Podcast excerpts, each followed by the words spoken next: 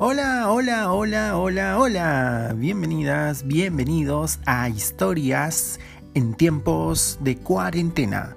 Episodio número 14. Ciudadanos del mundo. Pónganse cómodas, pónganse cómodos. Empezamos.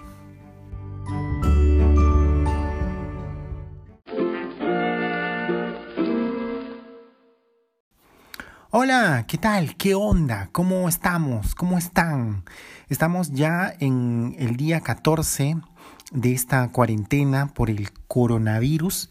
El COVID-19 sigue enfrentándose a la humanidad. Por un lado el COVID-19, por otro lado la humanidad que está tomando conciencia de que solamente unidos, juntos, vamos a poder hacerle frente a este virus, a esta mutación de este virus, del que hemos hablado ya en este programa. Vamos a ponernos como siempre cómodas, cómodos, por favor. Aquí estamos con nuestra manzanilla, manzanilla sin azúcar, como siempre les recomendamos aquí en este programa. Mm. Ya me contarán qué están tomando ustedes, cómo se están hidratando en este tiempo de cuarentena.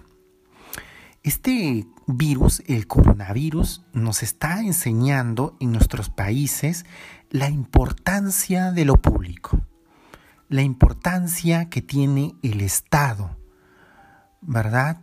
Eh, ahora vemos qué tan importantes son los médicos que trabajan en el sector público. ¿Qué es lo público? Lo público es lo que es de todos, que nos pertenece de alguna forma a todos que nos involucra a todos. Lo público eh, son las eh, organizaciones públicas, son los trabajadores de estas organizaciones públicas, es todo un aparato, el aparato del Estado, que trabaja para el bien del país, para el bien de los ciudadanos, de los ciudadanos que conforman un, eh, una república, un Estado, una sociedad una sociedad. Estamos hablando de ciudadanos, ¿verdad? Ahora que tú podrías decir ciudadanos, Estado, a mí la verdad que eso no me, no me va, no me interesa.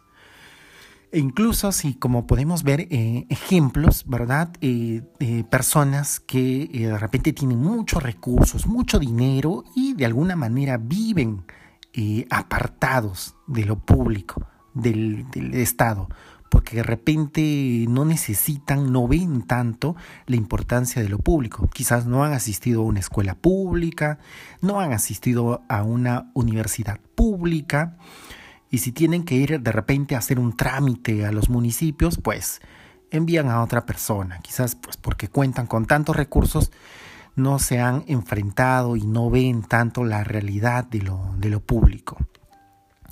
Y este coronavirus, este COVID-19, así como se llama, eh, nos ha mostrado en nuestras sociedades la importancia que tiene lo público. Eh, ahora estamos en casa, todos, todas, sin excepción, eh, luchando, enfrentando a este virus. Y lo público es lo que está funcionando. Lo público, ¿verdad?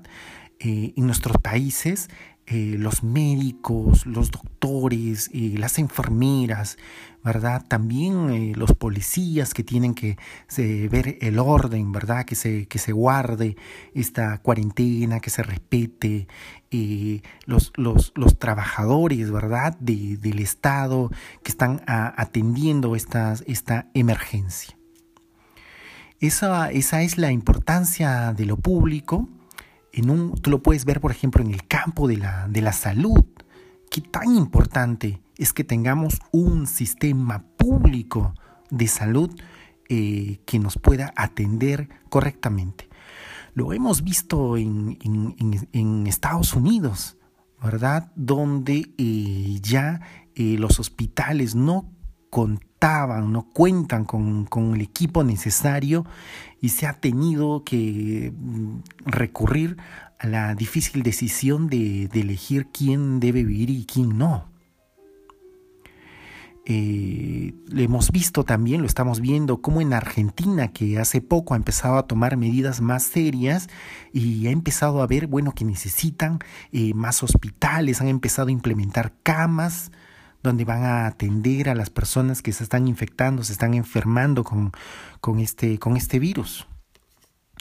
Lo estamos viendo eh, también en, en, la, en, la, República del, del Perú, donde eh, se están eh, acondicionando espacios, nuevos centros de, de, salud, se están llamando a, más personas para poder eh, enfrentar, tener el, el, sistema, la organización para enfrentar este, este virus. Nos estamos dando cuenta de la importancia que tiene el Estado y eh, cómo nosotros como ciudadanos somos parte de este, de este estado donde vivimos. No estamos aislados, eh, no, no es sencillo que tú puedas decir, ah, pues a mí no me va, yo no voy con esto, salgo a la calle, eh, te detienen, ¿verdad? ¿Por qué te detienen? ¿Por qué te detienen si es que no cumples las normas? Eh, porque eres parte de, un, de una sociedad. Y en una sociedad, si tú eres parte de una sociedad, como ciudadano tienes deberes y responsabilidades. Y para que no te sorprendan tienes que conocerlas, tienes que saber que eres un ciudadano. Ahí está, esa es, esa es la palabra clave. Eres un ciudadano. Aunque tú eh, no te hayas dado cuenta de esto, si ya de alguna manera este, eres mayor de edad, ¿verdad? Incluso eh, ya te han dado tu, tu documento de, de identidad en, en, el país donde te encuentres, eh, ya, ya tomas decisiones, pero tienes que cumplir, ¿verdad? Con ciertas, con ciertas eh, responsabilidades. También tienes derechos como ciudadano. Eso es muy importante, lo hemos comentado en este programa, que tienes que saber que tienes derechos, así como tienes deberes y responsabilidades. No puedes, en este momento, por ejemplo, tienes el deber de quedarte en casa. Es el deber. También tienes derechos y es muy importante que los conozcas como el ciudadano que eres. A ver, ya que estamos hablando de ciudadanos, queremos darte una definición. Vamos a las definiciones. ¿Qué es un ciudadano? Vamos a decirlo en palabras sencillas, como ya lo has advertido, que un ciudadano es eh, una persona que pertenece a una comunidad. ¿Mm? Pertenece a una comunidad. ¿Qué más? Y además de que pertenece a una comunidad, tiene derechos y responsabilidades o deberes. ¿Sí? Esas dos cosas. Sencillo, ¿verdad? ¿Qué es un ciudadano? Un ciudadano es la persona que pertenece a una comunidad y tiene derechos y deberes. Así, es muy sencillo. Eso es un ciudadano. ¿Tú eres un ciudadano? Lo eres, lo eres. Y es muy importante que conozcas tus derechos ya de alguna manera te están obligando a, conocer, ¿verdad? Tus deberes, tus responsabilidades, que también es muy importante, es muy importante que los conozcas. ¿Dónde puedes enterarte más? Oye, ¿dónde están mis derechos? O sea, que me acabo de dar cuenta que sí, pues son importantes mis derechos. Como lo hemos mencionado en este programa, en capítulos anteriores, vas a encontrar tus derechos en este libro que yo tengo acá a la mano, siempre a la mano, y te he recomendado que, que tengas un ejemplar, debes leerlo, debes leerlo. Se llama La Constitución. En la Constitución están ahí explícitos, escritos en el papel tus derechos. ¿Sí? Te recomiendo sobre todo que leas el artículo 2. En el artículo 2 están tus derechos fundamentales, fundamentales, los más importantes. ¿Sí? Ahí puedes, ahí puedes conocer tus derechos como ciudadano. eh, es importante la lección que nos está dando el coronavirus, el COVID-19, la importancia que tiene que nosotros como personas que vivimos en una sociedad, que somos ciudadanos, la importancia que tiene el Estado ¿sí? Cómo funciona el Estado para que eh, yo como ciudadano pueda satisfacer mis necesidades y pueda desarrollarme y pueda florecer, pueda crecer, cumplir mis deseos, ¿sí? cumplir eh, aquellos, eh, aquellos ideales que tengo para una vida plena, para que yo sea feliz, ¿sí? como no vives aislado, como no vives en una burbuja, vives dentro de una sociedad, entonces es necesario que reconozcas que vives dentro de una sociedad que, que, está conformada por un Estado y que eres un ciudadano. Vamos a, vamos a hablar de, eso en este, en este programa. Seguimos tomando manzanilla. ¿Con qué te estás hidratando tú? Mm, manzanilla, tibia y sin azúcar. Quiero contarte una historia. Quiero contarte una historia. Eh, a ver, pero ah, antes de contarte esta historia, quiero comentarte, sí, a ver, vamos, vamos con, vamos con esto, porque en el, episodio anterior, en el, en el episodio número 13, estábamos leyendo a Malala. ¿Sí? ¿Recuerdas? Leímos un capítulo, una, una parte del libro, de este libro que se llama Yo soy Malala. Y como todo tiene que ver por algo, fue a propósito que yo leí esta parte del libro. Porque si recuerdas la historia, Malala vive, bueno, vivía en este momento ya no, pero en el momento que se está contando la historia, eh, que Malala nos está narrando, eh, ella vive en Pakistán, que es un país inmenso, ¿verdad? Donde también es una, es una sociedad, también hay ciudadanos, eh, pero hay unas costumbres y unas tradiciones eh, grupos de la sociedad que oprimen eh, los derechos, los derechos, en este caso, de, de las mujeres de asistir, por ejemplo, a las escuelas, su derecho a la educación. Eh, Malala nos narra esa, esa, esa parte ¿verdad? En, esta, en el Mufti, ¿te acuerdas de este personaje que no quiere que la escuela donde estudia Malala siga abierta? Él está haciendo todo lo posible para cerrar la escuela porque no ve bien que las niñas, que las mujeres vayan a la escuela. ¿Sí? Y cuando al Mufti se le, se le enfrenta, y, el papá de Malala le, le dice, pero eh, mm, si aquí en el donde en, en, en, el Corán se, no se menciona a las mujeres aquí porque el muftí había dicho que ni siquiera en el Corán en este libro sagrado eh, se mencionaba a las mujeres verdad y, y, lo enfrenta y le dice que sí se menciona que está María y empieza empieza ahí todo un diálogo y una discusión eh, de esta historia que te recomendamos leer y leer en familia bueno, vine a cuenta, vine a cuenta de qué es ser un ciudadano. Malala está ejerciendo su, eh, su ciudadanía. Vamos a ver por qué. Vamos a hablar entonces en este, en este capítulo sobre ciudadanos, sobre ser ciudadanos, ciudadanos del mundo. Ya estamos conociendo más. Quiero contarte la historia de Diógenes de Sinope. Diógenes de Sinope es un filósofo griego que vivió allá en el 412 antes de Cristo. Sí, es un tiempo, ¿verdad? Anterior, antes de Cristo, 412 antes de Cristo. Bueno, a Diógenes, cuando lo veían a, él y le preguntaban, oye Diógenes, ¿de dónde vienes? ¿De dónde vienes, Diógenes? ¿De dónde eres? ¿De dónde vienes? Diógenes respondía, soy un ciudadano del mundo. Fíjate, desde ahí, desde ese tiempo, eh, ya se hablaba, este filósofo Diógenes hablaba de ciudadanos del mundo. Pareciera que este coronavirus nos, nos invita a pensarnos, ¿verdad? Como hemos dicho aquí, como ciudadanos del mundo, pero mm, estamos eh, mucho más atrás, mucho, mucho más atrás ya, ya se hablaba de esto de ciudadanos del mundo. Diógenes eh, eh, defendía esto de ser ciudadano del mundo y tenía unas características particulares. Diógenes vivía en la calle. Diógenes vivía en un barril, así como, como el chavo del ocho, mm, así, en un barril.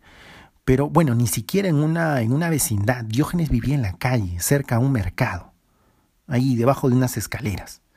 Ahí vivía Diógenes, en la más eh, absoluta pobreza. ¿Por qué vivía Diógenes de esta forma? Vamos a conocer este personaje. Diógenes vivía eh, de esta forma porque él decía que esta forma de vivir sin, digamos, nada material que, que, lo, que, lo, que, lo, que lo ate, que lo, que lo, de alguna manera lo forma, lo, lo, lo viste, lo, lo, lo apegue a convencionalismos, cuando él vivía en esta pobreza, él decía que era posible tener independencia del pensamiento y del discurso.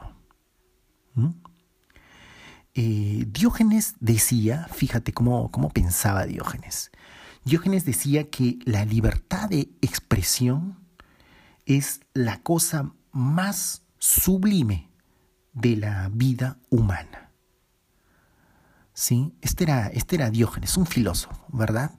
Los filósofos, eh, tú sabes, los filósofos, ¿quiénes son los filósofos? Los filósofos son los que, vamos a decirlo así, se hacen preguntas se hacen muchas preguntas.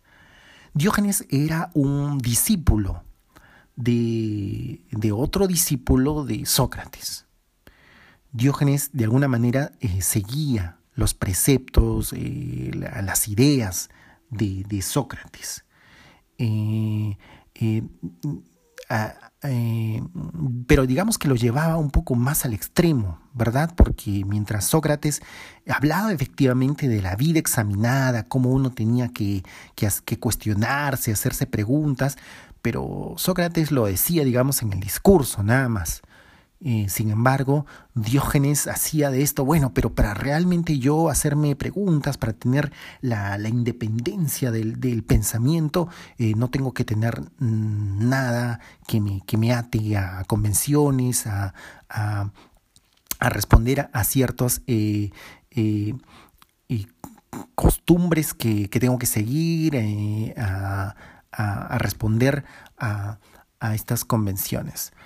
¿Verdad? Diógenes vivía en la, en la pobreza y él decía que así podía eh, pensar más libremente y elaborar sus discursos más con mayor libertad. Eh, Platón, Platón, por ejemplo, refiriéndose a Diógenes, decía que eh, Diógenes, Diógenes es un Sócrates enloquecido. Así lo, así lo llamaba Platón. los, digamos, los signos externos, ¿verdad?, de, que, te dan un nivel social, eh, que, te muestran de cierto nivel social, eh, eso era algo que a Diógenes no le, no le gustaba. Le ponía carita, carita desagradable. Sin embargo, eh, aquello que tiene que ver con la, con la vida interior y la virtud del pensamiento, lo interior, y el pensamiento, eso era, eso era lo que buscaba Diógenes, este personaje. A eso, a la vida interior y al, y al, y al pensamiento eh, le ponía Diógenes carita feliz. Eso era lo que buscaba Diógenes. Bueno, conociendo a este personaje, a Diógenes, eh, uno se puede imaginar cómo puede lograr ser este ciudadano del mundo, ¿verdad? Del que habla, del que habla Diógenes. Eh, tú puedes, por ejemplo, de alguna manera ser este ciudadano del mundo. No es necesario, como Diógenes, que vivas en la más absoluta pobreza y en la calle, pero sí que hagas el ejercicio de examinarte, como, como, como el pensamiento socrático. Vamos a hacer la vida examinada. Examina, eh, digamos, tu, tu, vida, las cosas que, que, piensas, aquellas tradiciones que tienes, aquellas cosas que tú das por hecho, que tú das por natural, eh, los comportamientos que tienes, las costumbres que tienes, examínalas. Y examínalas como si tú vinieses de muy lejos, como si fueses un extranjero. ¿Cómo te vería a ti un extranjero? ¿cómo te vería? ¿Mm? Trata de desdoblarte de alguna forma y verte desde fuera. ¿Sí? ¿Qué significa estas cosas que tú haces? ¿Qué significan? Eh, ¿Cómo funciona eso que, que tú pones en práctica? ¿Por qué lo haces? ¿Por qué lo haces? ¿Cuál es la razón de ese comportamiento que tú tienes? ¿Sí? Eso es, ese es el ejercicio al que te invita esta forma, este, este, este, esta forma de pensamiento filosófico. Esta escuela, de hecho es una, es una, es una escuela, eh, es, es, el, eh, es el estoicismo, así se llama, ¿verdad? Y los, los estoicos, que son los filósofos de, esta, de, este, de este tipo de pensamiento, son los que te invitan a hacer este ejercicio de pensarte así, ¿verdad? Vamos a jugar, hazlo, piensa así, es muy interesante. Te vas a dar cuenta de, de cosas muy interesantes, ¿sí? Eh, piénsate así, como si te mirase un extranjero. Una persona, incluso ponte, ponte que te mire una persona que hable otra lengua. ¿Mm? ¿Verdad? Otra forma de pensamiento, ¿sí? Eh, ¿Cómo eres? ¿Cómo eres? ¿Cómo eres desde esa, desde esa, desde esa mirada? Decían los, los, los estoicos, estos, estos filósofos, decían que la única comunidad verdadera es la que abarca el mundo entero. Esa es la comunidad verdadera, el mundo entero. Eh, bueno, esto tiene que ver, ¿verdad?, con lo que nos está ocurriendo en estos días en el mundo, a la humanidad, ¿sí? Nos damos cuenta que, este, ante un virus toda la humanidad se está, eh, se está eh, afectando, ¿verdad? se, Sí, eh, la vacuna, han descubierto la vacuna y sí, bueno, y la tienen que compartir en el mundo y, y a ver dónde la descubren y cómo vamos a salvarnos, ¿verdad? Estamos atentos a eso. Y eh, fíjate, los estoicos en, en, estas épocas en, anteriores, ¿verdad? Estamos hablando de años antes de Cristo, eh, estos filósofos decían que la, la única comunidad verdadera es la que abarca el mundo entero. Decían ellos que, estas costumbres, cuando tú hagas este análisis de, de, tus costumbres, te vas a dar cuenta que algunas de estas costumbres, bueno, ellos decían que por lo general las costumbres son arbitrarias. Las costumbres eh, no es que tengan una, una, razón necesariamente de ser, no es que, no es que eh, tú actúes eh, o tengas esta costumbre por, por, por, por, una experiencia, no, es a veces eh, algo impuesto, algo, algo arbitrario. Eh, las costumbres decían que son arbitrarias. Y lo que es bueno, dicen los, los estoicos, cuando están pensando así, están pensando de esta forma, lo que es bueno es, es bueno para los seres humanos. Los estoicos te invitan a pensar de esta forma. Ajá, pero me estás diciendo entonces que ya tengo que dejar mis propias costumbres, el cómo yo aquí, mi, mi, religión, mi, pero yo valoro las cosas que, que hacemos aquí en comunidad, eh, mis, mis, propias tradiciones, ¿qué, qué, me está, ¿qué me estás diciendo? ¿Que abandone eso? Entonces ya no vamos a, ya no vamos a tener una, una, una nacionalidad, entonces ya, eh, ¿dónde está mi, yo no voy a poder sacar mi bandera? Eh, ya que va a ser un globo, ya no hay distinciones, ya vamos a perder nuestras identidades, ahora que es, todo, toda la globalización al extremo. No, no, no, no se trata de eso. Los estoicos decían que, eh, que las comunidades locales, eh, los espacios locales, los grupos locales de personas que tienen sus tradiciones, sus propias culturas, son muy importantes. Ellos no dicen que estos que, que lo local tenga que desaparecer, no. Además dicen que lo local es muy importante para eh, afianzar lazos. Eh, no, lo local es valiosísimo para aprender, por ejemplo, a, relacionarnos con nosotros con afecto, eh, a aprender cómo eh, es hacer gestos de, bondad, por ejemplo, ¿no? hacia los nuestros. Aprendemos esto en familia aprendemos a querernos y cuidarnos entre nosotros. No, los estoicos no dicen que tú tengas que, eh, que, tengas que renegar y dejar tus costumbres y tus tradiciones locales. Ellos dicen que eh, los estoicos, que tú te imagines como círculos concéntricos. Haz un círculo, eh, luego ese círculo, haz otro círculo un poco más grande que rodee este círculo, y luego otro círculo más grande que rodea este otro círculo. Y luego otro más grande y más grande y otro más grande. ¿Sí? Círculos concéntricos.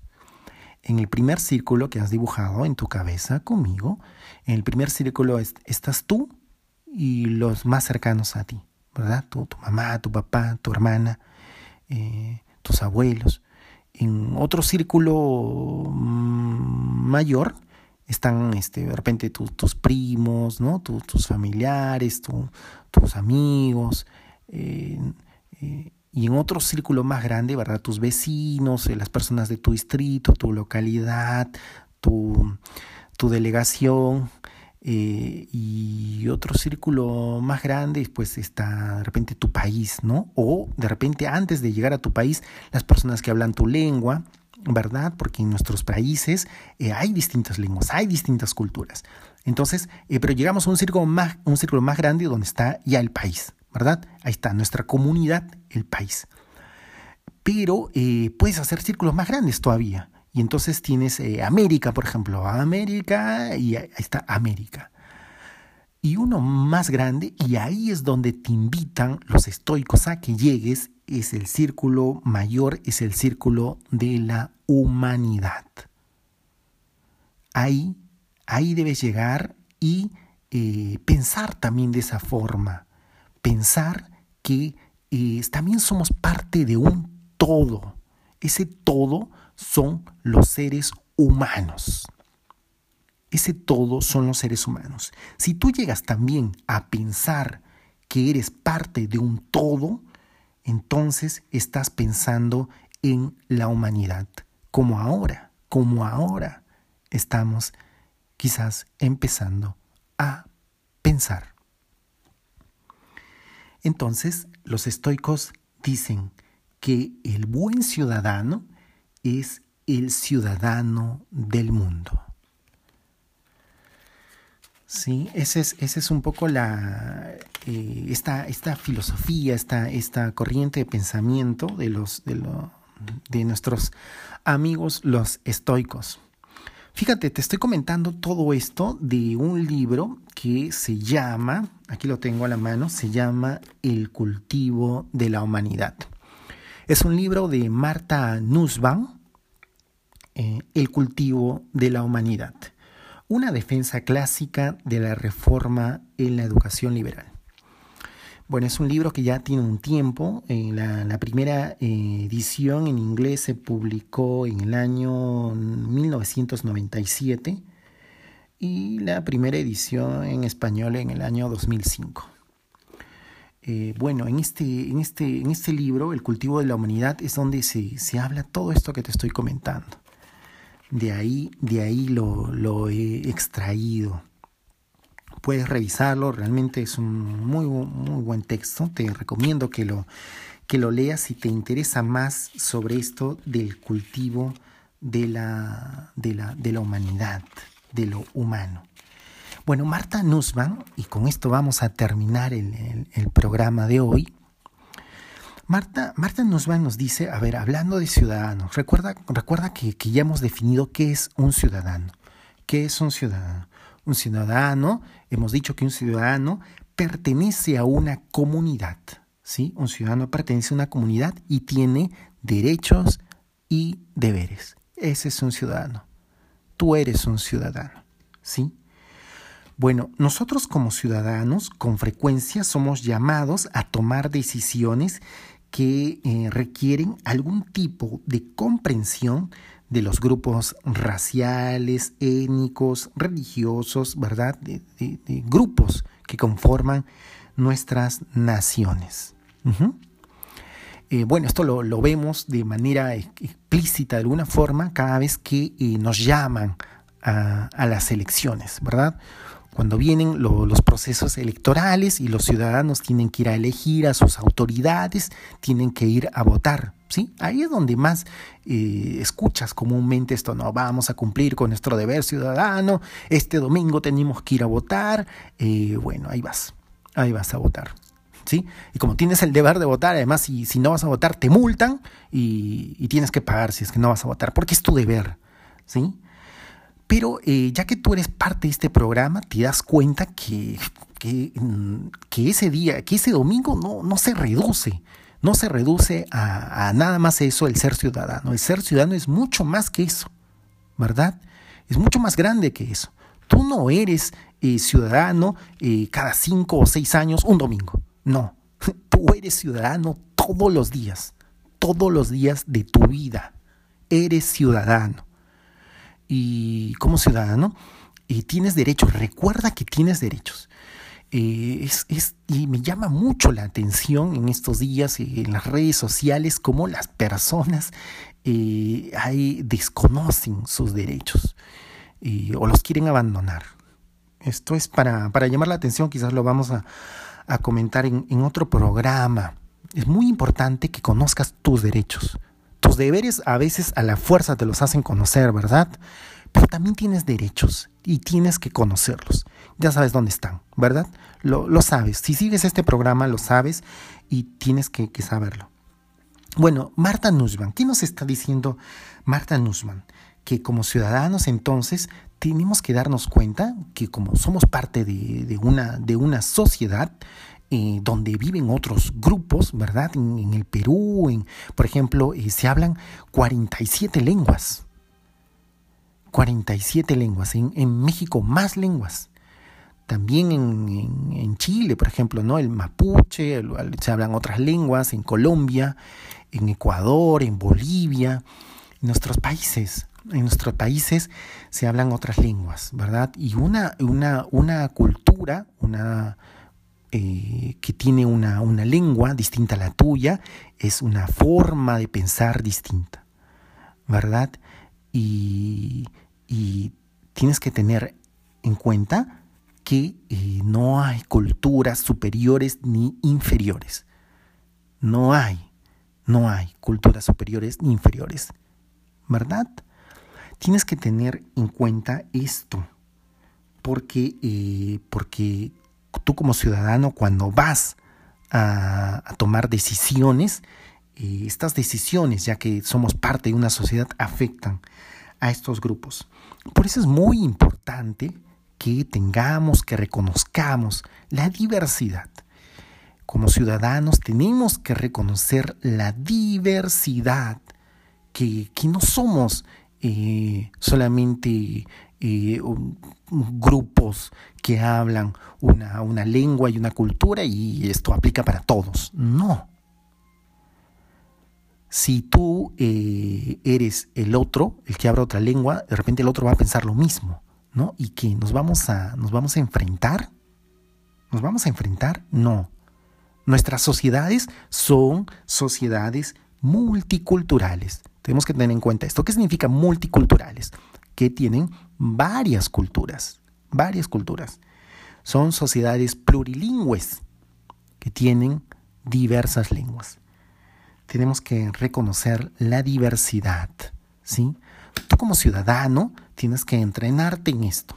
Esto, esto, es, eh, esto, es, esto es educación, ¿verdad?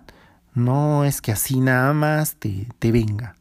Alguien alguien te lo tiene que decir y te invito a que tú difundas esta información, que tú lo, que tú lo comentes con tus amigas, con tus amigos, la importancia que tiene esto de sabernos ciudadanos y, eh, como dice Marta Nussbaum, reconocer la diversidad, la importancia que tiene la diversidad. Bueno, Marta Nussbaum nos va a dar su, una lista, nos va a dar una lista en este libro que se llama El cultivo de la humanidad eh, ¿sí? el cultivo de la humanidad, nos dice, eh, nos dice que se necesitan tres habilidades, tres habilidades para poder lograr eh, cultivar la humanidad. en, este, en este mundo actual, además, en este mundo actual se requiere tener estas tres habilidades. A ver, a ver, ¿cómo, cómo vamos a lograr cultivar la humanidad? Vamos a, vamos, a, vamos a ir con la lista. El número uno, el número uno, la habilidad número uno. La habilidad para un examen crítico de uno mismo. La habilidad para el examen crítico de uno mismo y de las propias tradiciones. ¿Sí? Eh, esta es como la historia de Diógenes, ¿verdad? Por eso contamos la historia de Diógenes. Eh, Diógenes pues eh, tenía esta habilidad y hemos visto que la llevaba al extremo. Sí, pero los, los estoicos nos hablan, nos hablan sobre esto, ¿verdad? Tienes que tener esta actitud. Tú tienes que decir, no, no, no acepto la tradición. Así por así nomás, no. Vamos, vamos a examinar Vamos a hacer la de Sócrates y vamos a examinar nuestras tradiciones. Vamos a examinar las creencias que tenemos. ¿Son verdaderas? ¿Por qué actúo así? ¿Por qué pienso así? No acepto las costumbres. ¿Así porque sí nomás? No, no. Si soy un ciudadano, si quiero cultivar humanidad, tengo que tener esta habilidad de eh, hacer un examen crítico y eh, cuando tú hagas este examen crítico, tienes que aplicar la razón, tan importante, tan importante. Razones. Tiene que haber, eh, en este examen crítico, tienes que, tiene que haber eh, coherencia en aquellas cosas que tú haces por tradición. Bueno, ¿es coherente esto? ¿Cuál es la justificación de esto que, que yo hago? cómo me comporto. ¿Cómo se justifica? ¿Sí? ¿Cuál es la lógica? ¿Cuáles son los hechos de este comportamiento? ¿En base a qué hechos? ¿En qué te basas? ¿Por qué lo haces? Y esto no, nos, recuerda, eh, nos, recuerda la historia de Malala. Sí, lo vamos a, lo vamos a mencionar otra vez. Cuando el muftí, cuando el muftí eh, reclama que eh, no hay en, todo el Corán, no se menciona siquiera a las mujeres, eh, vemos que esto es falso, ¿verdad? El papá de Malala le dice, pero acá está Marían, María, ¿no? Marían, la mamá de, Jesús. Y además era una mujer buena. Y el muftí empieza a entrar en contradicciones, en trata de, trata de defenderse. Eh, bueno, y de, esa tradición, esa, esa, forma de pensamiento que tenía el mufti, según él, que, que, el, que el ser un buen musulmán es guardar el pordá, que las mujeres tengan que estar en casa y que no pueden ir a la escuela. Bueno, si ese mufti fuese un, tuviese estabilidad, no la tiene, no la tiene, si este mufti tuviese estabilidad de hacer un examen crítico, se daría cuenta que está equivocado el muftí está equivocado. Si tú lees este libro, Yo soy Malala, hay una parte en la que también eh, ella, Malala, eh, eh, pregunta también así, ¿dónde en el Corán dice que las niñas no tengan que ir a la escuela? ¿Sí? Ella se enfrenta de esta, de, esta, de esta manera, porque ella es ciudadana, ella es ciudadana y está buscando razones, luchando por el derecho a la educación de las niñas. Entonces, eh, ¿tienes tú este, este, este, esta habilidad? Te pregunto, ¿tienes tú esta habilidad? Si no la tienes, eh, bueno, busca ponerla en práctica. Busca ponerla en práctica. Además, esta habilidad es, es riquísima. No solamente te va a empoderar como ciudadano en, estos tiempos, sino que además te va a dar eh, muchas otras, muchas otras opciones, ¿sí? Para aplicarlas, beneficiosas para tu vida. Porque si tú logras tener esta habilidad, si tú logras eh, ejercitarla y ponerla en práctica, vas a poder pensar por ti mismo. Vas a poder pensar por ti mismo. No tienes que hacer lo que las demás personas dicen que tú tienes que hacer. No tienes que seguir lo que las otras personas dicen que tú así tienes que pensar y así es. Cuestiónate, cuestiónate y piensa por ti misma. Piensa por ti mismo. ¿Sí? Esta es una habilidad y se llama también en, esto, en esta época pensamiento crítico. Pensamiento crítico. En nuestras sociedades eh, necesitamos ciudadanos, necesitamos personas que piensen por sí mismas. ¿Sí? El pensamiento crítico es muy valorado, muy valorado. Por ejemplo, eh, para, conseguir trabajo, ¿sí? Eh, cada vez más empresas te, piden esto, pensamiento crítico. ¿sí? Una persona que, que, tiene esta habilidad, que tiene esta capacidad, eh, obviamente va a poder resolver problemas de nuestro tiempo. ¿sí? Entonces, esa es la, habilidad número uno que nos dice Marta Nussbaum que, debemos, que debe tener un ciudadano de nuestros tiempos. Vamos a la habilidad número dos. La número dos.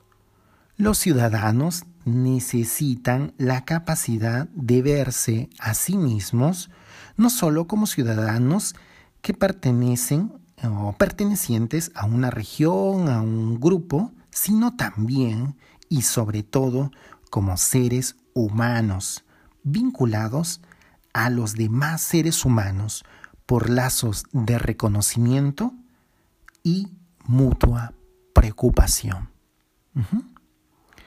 Esto también eh, tiene que ver, ¿verdad?, con lo, con lo, que, con lo que decían los, los estoicos, ¿verdad? Si lo hemos, lo hemos mencionado al inicio del programa. Entonces, esta, esta es una, habilidad importantísima, importantísima, que, que tú eh, puedas ver que, eres parte también de algo más grande, que eres parte de, la humanidad, que eres parte de, los seres humanos. Tienes que, reconocer ¿eh? que hay otras culturas. Tienes que reconocerles que, que estas culturas también tienen derechos. Como ciudadanos tienen derechos, así como tú los tienes. ¿Sí? Si son ciudadanos, ellos también son miembros de la sociedad en la que tú vives. Tienes que reconocerlos. ¿sí? Y también eh, preocuparte de las cosas que a ellos les preocupan. Porque si vivimos en una sociedad, todo lo que pase en nuestra sociedad nos afecta también, nos afecta, nos afecta. Tenemos que darnos cuenta de eso. Fíjate, por eso el coronavirus nos da tantas lecciones, tantas lecciones, ¿sí? Se ha dicho que, eh, que en un inicio, ¿verdad? Las personas corrían a los supermercados a, arrancharse los, los, papeles higiénicos. Dicen, no, los papeles higiénicos se, se casi que, que se peleaban por los jabones, por el alcohol. Y bueno, luego, ¿no? De pensar y reflexionar un poco se dan cuenta que este ha sido un error. Porque si eh, tú estás preocupado nada más en, estar limpio y en que los tuyos, digamos tu familia y los que están en tu casa estén limpios, y al desabastecer los mercados y no haber papel higiénico, no haber eh, jabones, no haber alcohol, bueno, ¿cómo, se van a cuidar los otros? Y si los otros no se cuidan, se enferman, se contagian, también te puedes contagiar tú. Entonces, ¿somos o no somos parte de una sociedad? Si tú eh, necesitas estar eh, saludable, las otras personas también tienen que estar saludables. Como humanidad, lo hemos mencionado también en otro, en otro programa, como humanidad, si no logramos eh, vencer al virus juntos, si no logramos vencer al virus, no logramos ponerle frente, si el virus sigue saltando de una persona a otra, ya lo hemos dicho, lo hemos comentado en programa anterior, si salta, si logra saltar de una persona a otra, este virus muta, se hace más fuerte, aprende, eh, eh, aprende, eh, aprende, de este organismo, de este, de este ser humano, y cuando salta se hace más fuerte. ¿Sí? Y puede llegar a, otra vez, otra vez poner a la humanidad contra la pared, eh, a enfermar y a, y a, matar a muchas personas. Estamos llorando, estamos llorando eh, la muerte de muchas personas. ¿Sí? Entonces, eh, no, ya no es válido que pensemos nada más en nosotros, en nuestra localidad tenemos que vernos también, nos dice Marta Nussbaum, tenemos que tener esta habilidad, esta capacidad de pensarnos como, como, como seres humanos. Vamos a la, número 3, la número 3. ¿Cuál es la, la capacidad número 3 que, a, la que, a la que tenemos que, eh, que tenemos que desarrollar, tenemos que tener según Marta Nussbaum? La número 3. Imaginación narrativa. ¿Qué es la imaginación narrativa? Es la capacidad de pensar cómo sería estar en el lugar de la otra persona. ¿Mm? ¿Cómo sería estar en el lugar de la otra persona? Esta capacidad de ponerte en la piel del otro. ¿Sí? Y no es fácil, no es fácil, hay que tener una habilidad, ¿sí? Para poder, eh, poder eh, ponerte en el lugar del otro, imaginarte cómo está pensando el otro, si tú logras imaginarte eh, cómo vive el, el, otro, la otra persona, vas a poder encontrar las emociones que tiene y vas a poder, si tú tienes esta habilidad, vas a poder emocionarte también. Vas a encontrar eh, los deseos que tiene el otro. ¿Puedes identificar eso? ¿Puedes identificar los deseos y también desearlos? ¿Imaginarte cómo es desear lo que está deseando el otro? ¿Cuáles son los anhelos que tiene el otro? ¿Puedes descifrar esos significados, es una, es una habilidad, ¿verdad? Marta Nussbaum la llama esta habilidad imaginación narrativa. Es muy, muy eh, importante que para cultivar la humanidad, para cultivar la humanidad, tengas esta capacidad, esta habilidad. Llegar a ser, fíjate, llegar a ser un ciudadano educado, ¿sí? Porque tienes que, para que tú tengas estas habilidades, bueno, tienes que estudiarlas, tienes que ponerlas en práctica, tienes que, tienes que ejercitarlas, ¿sí? Eso es educación, ¿sí? Tienes que, que estudiar esto, tienes que estudiarlo. Llegar a ser un ciudadano educado, significa aprender una serie de hechos, nos dice Marta Nussbaum, una serie de, hechos. Los hechos son importantes. Una serie de hechos y, manejar técnicas de razonamiento. Pero, eh, pero significa algo más, algo más. No solo es esto, significa algo más. Significa aprender a ser un ser humano, capaz de amar y de imaginar. Un ser humano capaz de aprender a amar y también capaz de imaginar. ¿Sí? Entonces, razón, necesitas razón y también necesitas capacidad moral, moral. Eso es, eso es el, cultivo de la humanidad. Vine a cuenta de lo que nos está pasando, lo que, nos, lo que estamos enfrentando como humanidad eh, frente a este COVID-19, el coronavirus. Espero que, que, que, llegues bien a este momento, allá es el final del, programa. Eh, esta es una, una invitación, ¿verdad? Es una invitación para, para pensar, para pensarnos como ciudadanos, ciudadanos del mundo.